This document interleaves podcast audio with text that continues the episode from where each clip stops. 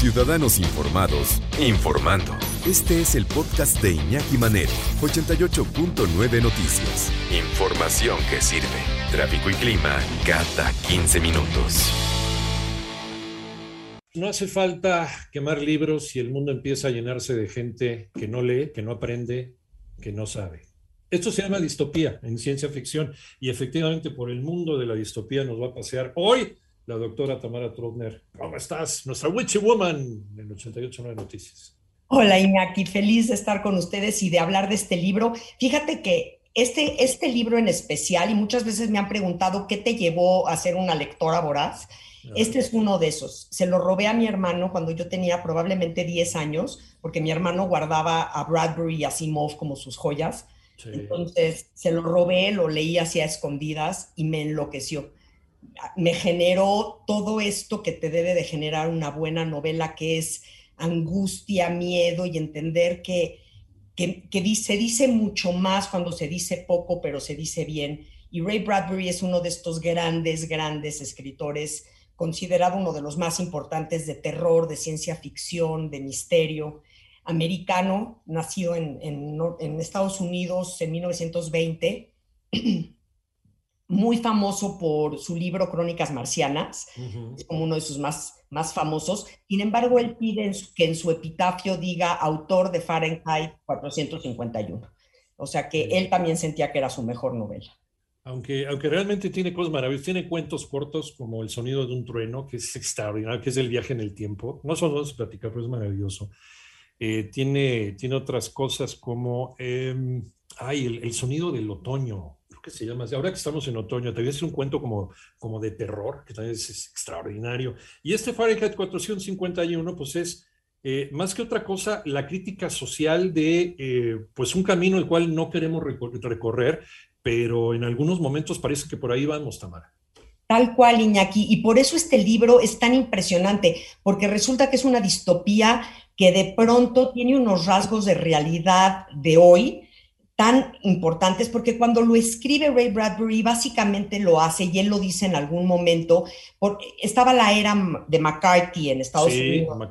sí. El macartismo, esta persecución visceral en contra de los comunistas, y en donde Joseph McCarthy, que era un ser horrorosísimo, este, eh, acusa, bueno, al que se le da la gana de comunista y los persiguen. Y, entonces Ray Bradbury de cómo es fácil de repente hacer que un grupo de personas pseudointeligentes se crean mentiras aterradoras y hagan crímenes terribles otra vez, y seguimos viviendo en la etapa de la polarización, ¿no? En donde haciéndole creer a la gente que los demás, aunque piensen al contrario de lo que tú crees, son tus enemigos y hay que destruir al enemigo, en fin. Pero esta novela, a pesar de ser, y ya nos, ya nos dirá eh, Tamara qué opina sobre esto, a pesar de ser dentro de este subgénero de la ciencia ficción que se llama distopía, que es un futuro que, pues que no nos gustaría realmente, eh, tiene un poquitito de esperanza porque también te, te, conmueve la transformación de una persona, ¿no? La transformación de una persona que estaba también metido dentro de esta,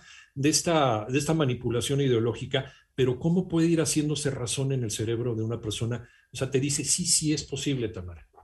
Totalmente, Iñaki, qué padre que lo veas así, porque es exactamente al, llevarnos de la mano de este hombre, Guy Montag, que es el, digamos, el protagonista, este hombre es, es muy padre porque es un bombero.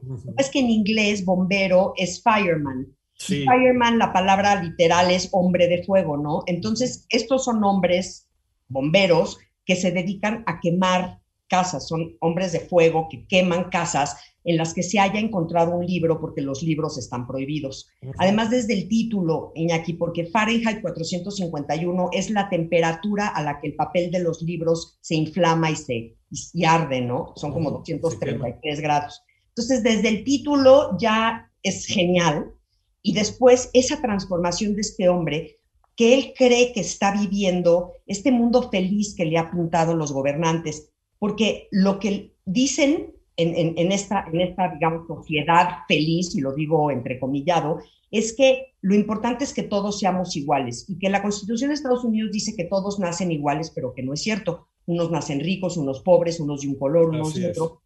Y entonces, que la literatura hace aún más grandes las diferencias, porque hace que unos sean más cultos y unos menos cultos, y entonces ahí hay diferencias.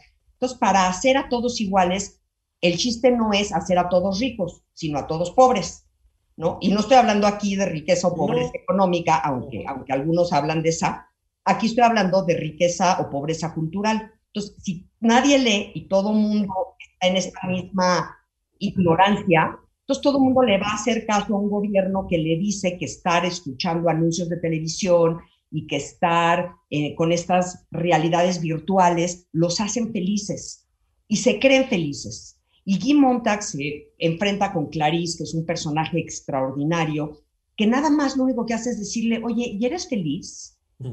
Y, y, él le dice, claro, por supuesto, soy feliz, y se va a su casa, y ahí es a donde se le derrumban todas las certezas, Iñaki, porque dice, ¿Cómo puedo ser feliz en esto? En esto que es tan falso, tan hueco, tan irreal, ¿no? Y se da cuenta de la censura poderosísima que está generando el gobierno para controlar a los ciudadanos a través de la ignorancia y de la, información falsa, digamos. Y hay, hay, partes del, del libro en donde pues sí, el protagonista se enfrenta con la reticencia de alguien que se quiere quedar en su casa para cuidar sus libros, porque sus libros son lo único que le queda, ¿no? Lo único que le queda eh, de, de, la realidad, ¿no? De una realidad que puede cambiar y que puede ser mucho mejor, ¿no? Es como el antídoto a la ignorancia y al totalitarismo. Ese hombre no se quiere salir de su casa. Claro, sí, no, es, es una mujer que decide quedarse y cuando él le dice, salte por favor porque te vamos a quemar, ella le dice, de ninguna manera porque lo único que me hace humana y lo único que, que hace que yo sea yo son estos libros y si, y si los dejo, entonces voy a, voy a ser tan hueca como ustedes, prefiero no existir, no sobrevivir si tiene que ser de esta forma. Pero por supuesto hay, y no les vamos a echar a perder el libro, no, no, no, tienen que leer, pero hay todo un grupo de personas que están en contra de esto que está sucediendo y que se dan cuenta de, de, de que esta simular la felicidad a través de todas las falsedades, a través de decir mentiras, a través de decir en el radio constantemente, miren lo exitosos que somos, miren lo felices que somos, pero no, se, no vayan a tener una idea propia, no vayan a leer un libro, porque eso los va a hacer que se les abran mundos distintos al que queremos que crean que es el único válido, ¿no? Y no permiten un contrapeso. Hay, hay, culturas en donde se sigue haciendo así y solamente lo que el Estado te permita leer y solamente llega la literatura que quiera el Estado. ¿no? O la gran quema de libros que se hacía ya de plano de, forma cínica en la, en la, en la Alemania de Adolfo Hitler. Tal cual, pero y que se hacía también en el macartismo, y que créeme que se sigue haciendo, Iñaki, esta quema de libros que es, es patética, es terrible, ¿no? Porque es decir, no estoy de acuerdo con tus ideas, entonces las quemo, ¿no? Eh, y, y, ahí sí no hay un renacimiento como habría con el ave fénix, ahí las cenizas se quedan hechas cenizas y son muy dolorosas. el gran renacimiento, ya, ya ahorita lo que menciona renacimiento, me acuerdo Savonarola, que era este monje loco ahí en me parece que fue en Milano, en Florencia, en Florencia, donde empezó a quemar obras de arte, ¿no? Del Renacimiento, porque decía, no, no, no, esto, esto va en contra de los principios de Dios. Y, y, este cuate le quiso poner un freno. No le puedes poner freno al progreso y al renacimiento del espíritu humano. Finalmente hay un momento que hay un rompimiento y la gente encuentra un camino, la vida encuentra un camino. Claro, y, y aquí en la novela Ray Bradbury justo dice, los buenos escritores tocan la vida de las personas y entonces eso es lo que no quieren los gobernantes, no quieren que las vidas de las personas sean tocadas porque les han hecho creer que esta, la, esposa de Guy Montag, que es el, personaje principal, vive alrededor de pantallas que son su familia, son personas que le hablan y les contestan. Y, cuando lo escribe Ray Bradbury, esto era totalmente impensable, ¿no? Ni existía la realidad virtual. Y de pronto, hoy día, sabemos de personas que viven a través de una pantalla la vida entera vestidos con avatars que no son ni siquiera ellos y así pasan una vida completa y ya ni siquiera tienen contacto con el exterior. Entonces, esta distopía es lo que decíamos al principio, es cada día más real. Los gobiernos cada día más dementemente censuradores, ¿no? Aunque lo quieran esconder. Y tenemos, a lo mejor lo podemos echar al mismo saco de un George Orwell con 1984, ¿no? Dentro de este mismo subgénero. Absolutamente, sí, totalmente. Y de veras léanlo, de veras léanlo, les va a mover vísceras que no sabían ni que tenían. Ahí está Fahrenheit 451 del maestro Ray Bradbury. y, también invitarlos a, leer todo lo que ha escrito el maestro, sobre todo los cuentos cortos, las novelas El hombre ilustrado, que es maravilloso también. Ahí está la recomendación para este fin de semana, doctora Tamara Trotner, doctora en letras y nuestra queridísima Witchy Woman. Nada más falta el ladrido de... Ahí está el ladrido o no.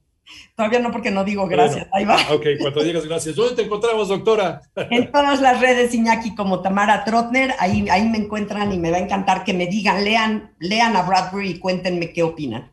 Ahí está. Muchas gracias, doctora. Un beso, cuídate mucho.